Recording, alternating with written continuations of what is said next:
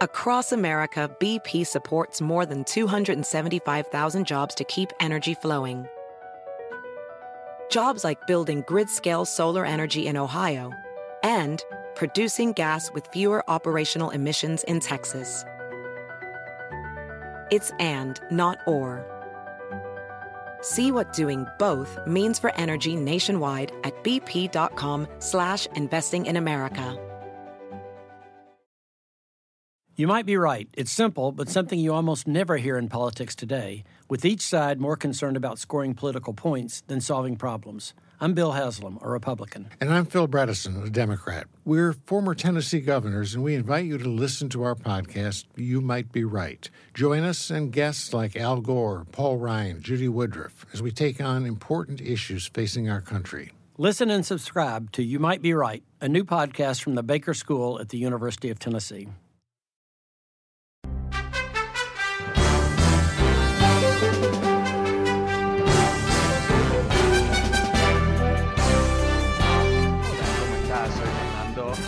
Escuelas desde Washington. Muy buenas tardes y gracias por acompañarme. Bueno, empezamos una nueva semana juntos con lamentablemente más violencia en Israel y Palestina. El conflicto que se desató días atrás está, eh, bueno, ardiendo eh, más muertos, eh, más cohetes lanzados de un lado para el otro, eh, mucha presión internacional sobre Israel, porque tiene obviamente muchísimo poder, mucho más poder que tienen los palestinos, pero los palestinos, y cuando digo los palestinos, perdón, quiero ser más preciso, eso fue un poco torpe, jamás el grupo de terroristas que controla ah, la franja de Gaza, que es un un territorio palestino ah, rodeado de eh, Israel por un lado y después el mar por el otro. Pero ahí es donde hay un grupo ah, terrorista que ah, ha llevado a cabo una campaña bastante feroz de lanzamiento de cohetes contra quién? A civiles, civiles de Israel. O sea, eh, hay que nunca perder noción de quiénes son estas personas. Al mismo tiempo tenemos al primer ministro de eh, Israel, Benjamin Netanyahu, que eh, después de dos años de no poder ganar una mayoría, han tenido tres elecciones, piensan que va a haber una cuarta elección, él no llega a poder reunir suficientes apoyos en el Parlamento ah, de Israel, o sea que él está como primer ministro ah, temporario o, en, no sé cómo se dice en inglés, es interim, pero en fin, está ahí hasta que se elija un nuevo primer ministro, al menos que él pueda generar suficiente presión sobre otros partidos para que lo respalden a él, para que se quede como primer ministro. Y en el New York Times esta mañana eh, hubo una columna eh, yo creo que bastante coherente, eh, Tom Friedman, que es un, uh, escritor estadounidense del New York Times, que conoce esa región muy muy bien, es muy famoso en el mundo. Bueno, él dice que entre Hamas y Netanyahu ahí hay una relación de uh, necesidad mutua porque jamás necesita tener un enemigo ah, para poder legitimarse, ah, para poder ah, hacer sentido de por qué ellos tienen el control de, esta, de este territorio. Y Netanyahu, que no ha podido ganar elecciones, que se ha mantenido como el, el, hombre fuerte de Israel sin duda, pero también sometido a varios juicios por corrupción y otros supuestos crímenes, Ah, no ha querido dar un paso hacia atrás y no ha querido básicamente quizás inclusive un paso al costado, ¿no? Para dejar que alguien más pueda lograr los apoyos necesarios de varios partidos. El, gobierno de Israel es un gobierno parlamentario en donde se necesita tener una mayoría de los escaños del Parlamento para ser primer ministro.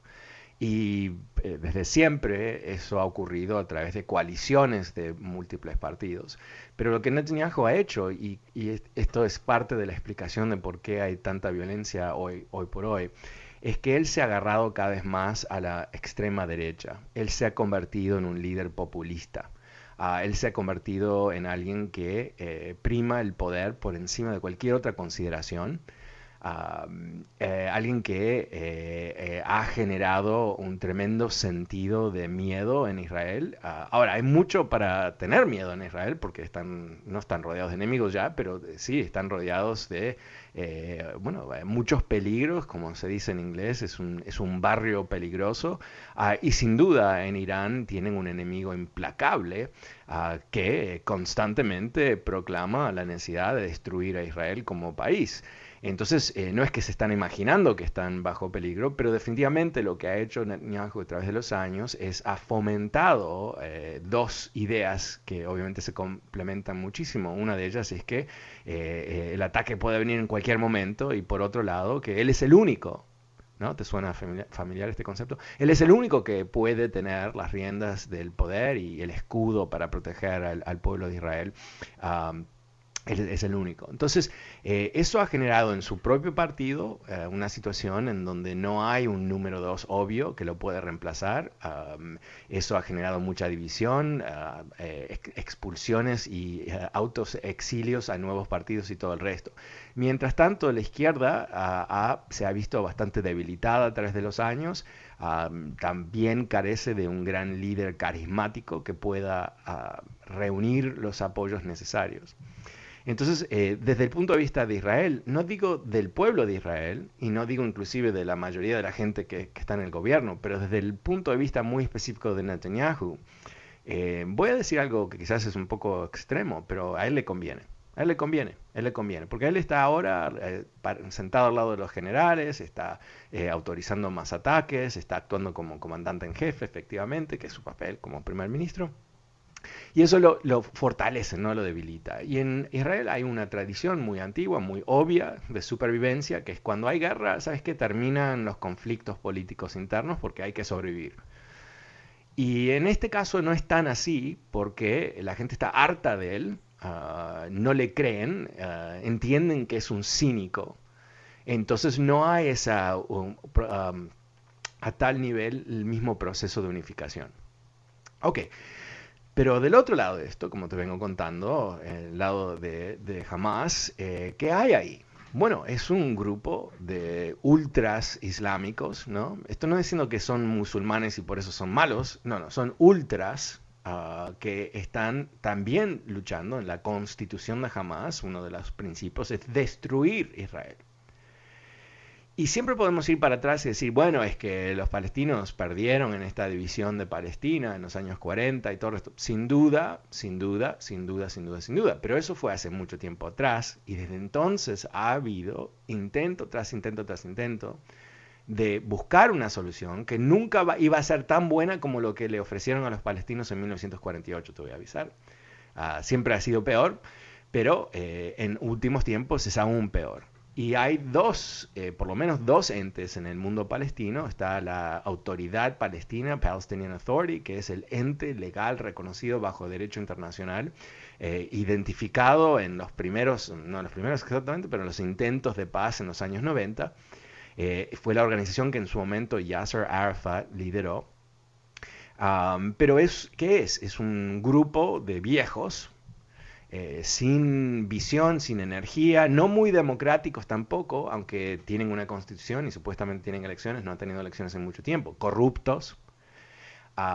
obviamente no tienen una situación fácil, ¿no? Porque no la tienen fácil para nada, porque están bajo ocupación de Israel, eso por definición los debilita, hay, hay para nada idóneo ahí. Ah, pero no son jamás, no son terroristas, no están eh, tratando de, liquidar ah, el Estado de Israel, están tratando de buscar una mejor solución que eh, en todas las oportunidades que han tenido de decir sí, siempre dijeron que no. Y, bueno, eh, recordemos que en, el año 2000 más o menos, el último intento de Bill Clinton, en donde se le iba a entregar eh, el máximo territorio posible en esos momentos, donde eh, eh, israelíes se tenían que mover de un lado del país para el otro, le iban a entregar 25 mil millones de dólares, creo que fue el monto, que en ese momento es mucho dinero, pero en ese momento era muchísimo dinero para construir el país Yasser Arafat, que era el único que tenía el peso moral ¿no? de, poder casi simbólicamente hablar por el pueblo palestino, no lo, no lo hizo porque pensó que no era suficientemente bueno. Pero él estaba todavía conectado a la idea de que de alguna manera, mágicamente, Israel iba a desaparecer o iba a, firmar un acuerdo que iba a debilitarlos de tal manera que nunca iban a sobrevivir como país. O sea, no, era... Bueno, ese es el problema, ¿no? A veces eh, hay momentos donde hay que tomar acciones y por razón A, B o C no se toman y ese tiempo no vuelve, o sea, no mejoran las condiciones. Entonces, eh, hubo, ¿cómo se desata todo esto? Hubo un, un conflicto con unas tierras, siempre tiene que ver con tierra, siempre tiene que ver con tierra, porque es un país chico, eh, es un país en donde eh, eh, quien tenía la tierra quién perdió la tierra, quién compró la tierra, quién vendió la tierra, la tierra es bastante complejo y considerando también que hubo varios cambios en soberanía en diferentes territorios. En fin, un barrio en Jerusalén en donde antiguamente fue Jordania eh, el que controlaba y le dio estas tierras a estos palestinos, pero nunca anotaron el padrón, ¿no? Eh, nunca anotaron que ellos eran los dueños. Y ahora los que supuestamente son dueños, que son, no sé si es un grupo, es un grupo judío, no sé si es una familia, creo que es un grupo judío, ahora quiere la tierra y trataron de expulsar a esta gente, aunque esta gente ha tenido estas tierras y sus casas desde los años 50. Como te puedes imaginar, ah, algo bastante feo en, en, todo sentido, en todo sentido. Y esto ha ocurrido en otras ocasiones también, porque la tierra ahí es fundamental. Y bueno, ¿qué hace jamás, jamás eh, para defender, ¿no? Porque están ¿qué están haciendo? Están actuando, ¿no? Como nosotros somos los reales defensores del pueblo, ese tipo de cosas. Atacaron pensando un par de cosas, asumiendo que Israel estaba en una situación muy débil, porque eh, sin gobierno firme, eh, eh, con mucha aspereza política más que usualmente, recién recuperándose de la pandemia, con mucho, mucho choque en el ámbito político entre partidos y todo el resto, y les pareció, el cálculo fue, que y ellos iban a lanzar unos cohetes, quizás iban a, iba a haber un contraataque y terminaba el tema, pero ellos podían ¿no? lucir como el defensor del pueblo. Pero ahí se encuentran con qué? Que primero que Israel eh, no, no, baja a, los brazos nunca y además eh, jamás es un enemigo conocido. Aparentemente eh, los servicios de inteligencia, el ejército, el resto de Israel, hacía años que tenía un plan, que lo seguían evolucionando, para ese momento, si fuesen atacados de esa manera, una vez más, ¿qué iban a hacer? Bueno, iban a tomar la oportunidad para ah, liquidar el ah, liderazgo de Hamas, liquidar eh, la producción de, cohetes y otras armas, liquidar los túneles que Hamas ha construido por debajo de la frontera para atacar a Israel dentro del territorio de Israel y otras cosas más, ¿no? Eh, otras necesidades estratégicas. Y eso es lo que han hecho. Ahora es devastador, ah, es devastador porque aunque mm, una de las cosas que hacen, que, realmente lo hacen, es, no es increíble, es, creo que es importantísimo. Si ellos van a destruir un edificio, llaman a toda la gente que vive en el edificio para que salgan antes del ataque. Eso es lo que, lo que hacen. Ahora, no es perfecto, eh, hay gente que quizás no recibe el mensaje, inclusive puede haber errores, inclusive una de las cosas que hace jamás es poner su infraestructura militar entre casas, en, edificios ah, de apartamentos, donde ponen ah, cohetes en, ciertos apartamentos, en fin, es, eh, ellos buscan crear un costo de muerte civil en, en lo que hacen, es un grupo terrorista, ¿no? Pero lo, ¿qué es lo que está pasando ahora? Que aunque acá, una vez más, nunca, esto no es un tema, hay, buenos y malos. No, en realidad es mucho más complejo que eso. Aquí hay eh, herida tras herida tras herida y cuando se empieza a curar una herida surge una nueva, un, nuevo ataque, se abre esa herida en ambos lados, ¿no? del lado de Hamas, del lado de, Israel, eh, eh, hay, hay, gente extrema, ¿no?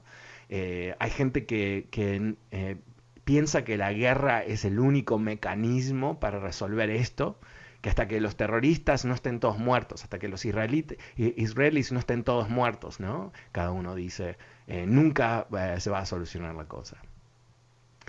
Entonces, eso es lo que, está ocurriendo. Ah, ya ha habido muchísima ah, presión hacia Biden por parte de demócratas, porque una de las cosas que hizo Netanyahu, que realmente es deplorable, muchas cosas que hizo son deplorables, pero esta en particular. En Estados Unidos, desde los años 40, hay un reconocimiento que Estados Unidos fracasó terriblemente, terriblemente, con consecuencias más que trágicas durante la Segunda Guerra Mundial, no permitiendo que judíos que buscaban escaparse del holocausto pudiesen aterrizar en, ah, en Estados Unidos. Bueno, eso lleva a un sentido de culpa, responsabilidad. el presidente Harry Truman, presidente eh, a fines de la Segunda Guerra Mundial y hasta el año 52, eh, eh, ayuda a fomentar la creación de Israel. No directamente, pero es el primer país en reconocer a Israel como país independiente y protegerlo en las Naciones Unidas. Y desde entonces darle aportes militares para que pudiese defenderse. Y ellos tuvieron ah, múltiples guerras, múltiples invasiones, donde eh, enormes ejércitos árabes de, Egipto, de Siria, de Irak y todo el resto los atacaban todos a la vez.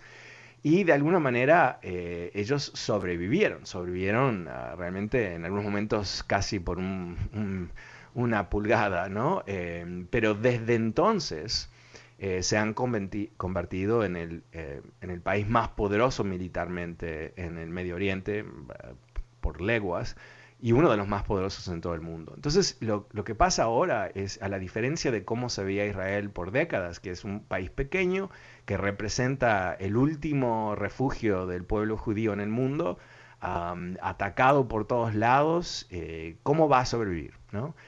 Y en los últimos 20 años es al revés, porque es un país que puede invadir cualquiera de sus vecinos, tiene tanto poder militar que nadie se va a poner a atacarlos, porque van a, ser destruidos, ah, pero no ha podido resolver el tema más profundo, que es eh, este conflicto entre, el, eh, entre los judíos y los palestinos. Y eso, por supuesto, sigue generando tremenda inseguridad para Israel. Cuando yo fui, yo fui dos veces ah, y tuve la oportunidad de hablar con personas eh, en el entorno de Netanyahu, yo les seguía preguntando constantemente, pero ¿no les viene mejor llegar a la paz con ellos? Sí, pero esto y pero lo otro, pero lo otro. Y los palestinos son iguales, ¿no? No es que, Israel quiere estar en guerra, pero, pero hay, diferentes puntos de vista, hay, ah, hay ciertos eh, hay segmentos del pueblo de Israel que, que, tiene una visión ah, muy, muy clásica de las cosas. Israel era mucho más grande en los tiempos de la Biblia. So what, ¿no? O sea, ¿qué tiene que ver eso con el tiempo? Pero, pero lo ven así, entonces queremos más territorios y todo el resto y los palestinos tienen eh, una especie de, honestamente, falta de realismo también, porque ellos dicen, no, pero este es todo nuestro territorio. Sí, ok, pero no, no va a haber ningún mecanismo para recuperar ese territorio. Entonces, en, a cierto momento tienes que, hacer lo posible, ¿no? Por, por, lo menos entregarle a tu pueblo la estabilidad y certeza de tener un Estado consolidado, aunque no sea el Estado que te habías imaginado, aunque no sea totalmente justo todas las cosas, pero ¿qué, qué vas a hacer? ¿Cuál, o sea, ¿Qué, vas a lograr? Y una de las cosas que, realmente eh, han ocurrido, de la misma manera que los ah, árabes, muchos árabes están muy enojados con los palestinos por nunca llegar a la paz, por no finalmente encontrarle la vuelta. En Estados Unidos eh, hay ah, un, un, conflicto también, porque Netanyahu hizo algo que ningún primer ministro de Israel había hecho hasta entonces, que es se alineó se alineó con uno de los dos partidos, en este caso el Partido Republicano. Y empezó a dar señales primero sutiles, y yo pensaba, ¿está dando esa señal? No puede ser, no puede ser. Ah, cada vez más profundas de querer agarrarse de la derecha evangelista de Estados Unidos. ¿Por qué? Porque ellos tienen una visión ¿no? muy específica del fin del mundo. Y ese fin del mundo necesita que Israel esté ahí. Entonces ellos quieren defender a Israel para que después, ¿no? en el fin del mundo, juegue su papel y, obviamente solamente los cristianos van con Dios o lo que sea, pero en fin, los judíos saben que, ¿no? que ellos tienen que morirse para, para realmente ser ah, útiles en esta visión ah, del fin del mundo, pero en fin, pero ¿qué es lo que vieron también? Que aquí había una fuente de aliados muy, muy dura que ellos podían utilizar. Y se equivocaron, se equivocaron, porque en el proceso de, eh, de Netanyahu, el primer ministro, eh, darle besos de lengua a, Donald Trump constantemente, es que eh, se identificó en forma partidaria, no como alguien completamente neutro que tiene que trabajar con ambos partidos y requiere ambos partidos, sino se dio el lujo de, de agarrarse de Trump y, lograr de Trump muchos beneficios. El beneficio número uno es no hacer paz. ¿no? El beneficio número uno es, eh, por primera vez desde los años 40, no tener un gobierno de Estados Unidos que buscaba crear la solución ah, de este conflicto. Y eso lo, puso a, Netanyahu en una situación donde él parecía más poderoso internamente. Por ejemplo, Trump le entregó a Netanyahu algo que eh, todo tipo de gobierno en Israel quería por décadas, que es el reconocimiento que, Jerusalén es la capital de, Israel. ¿Y por qué no se reconocía bajo derecho? Porque ellos los capturaron en una guerra. Entonces nadie se lo iba a entregar legalmente, formalmente, aunque ellos lo ocupan y obviamente la, actúan como su capital, eh, hasta que hubiese un tratado de paz. Ellos realmente quieren Jerusalén, en, sin tratado de paz no es realmente de ellos, eh, pero ¿qué hizo Trump? Se lo dio, lo reconoció. ¿A cambio de qué? ¿No? Porque tú a veces cuando entregas algo en una negociación, ¿no? Tienes que recibir algo. Nada.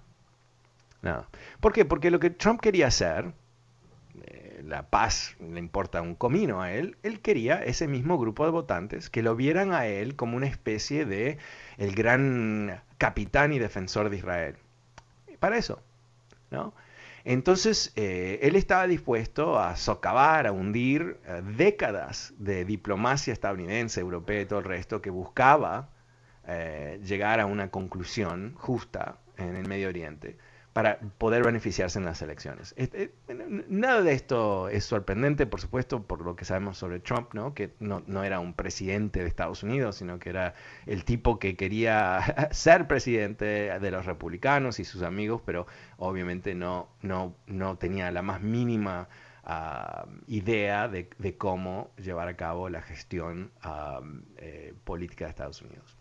Entonces ahora eh, hay una presión bastante importante sobre Biden de, la izquierda del Partido Demócrata que está diciendo lo obvio, ¿no? Que está diciendo que los palestinos ah, ah, necesitan ayuda, que no, se puede simplemente aceptar ah, este nivel de violencia, eh, que aunque Israel tiene el derecho de defenderse, eh, llega un momento donde la, diferencia, el desbalance del poder es tan enorme que obviamente se convierte en algo diferente, ya no es autodefensa, sino es otra cosa.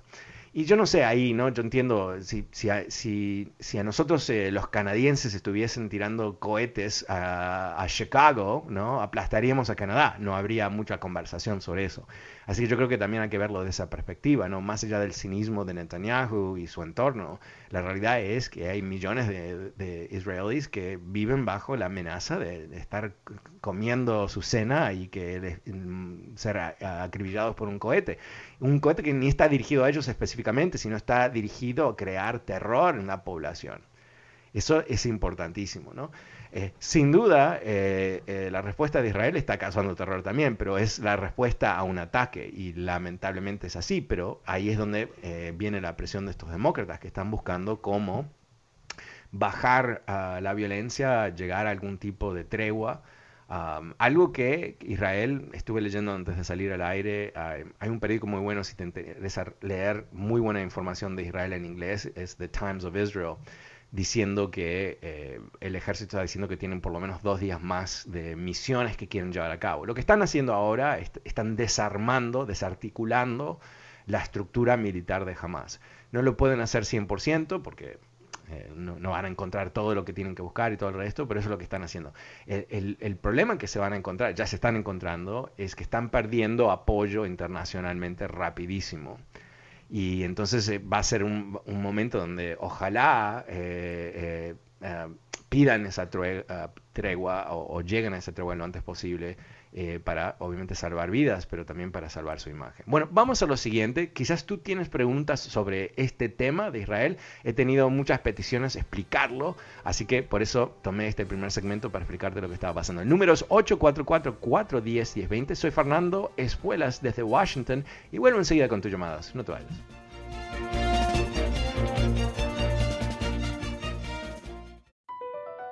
BP added more than $70 billion to the U.S. economy in 2022.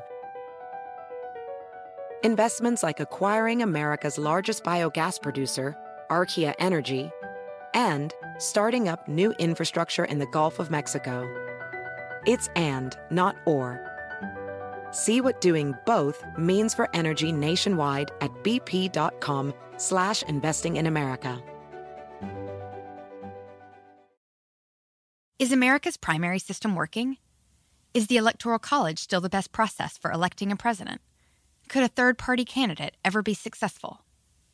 In a new season of You Might Be Right, former Tennessee governors Bill Haslam and Phil Bredesen gather the country's top experts to explore these issues and more as we approach the 2024 presidential election. Listen to You Might Be Right, a new podcast from the Baker School at the University of Tennessee, available now wherever you get your podcasts.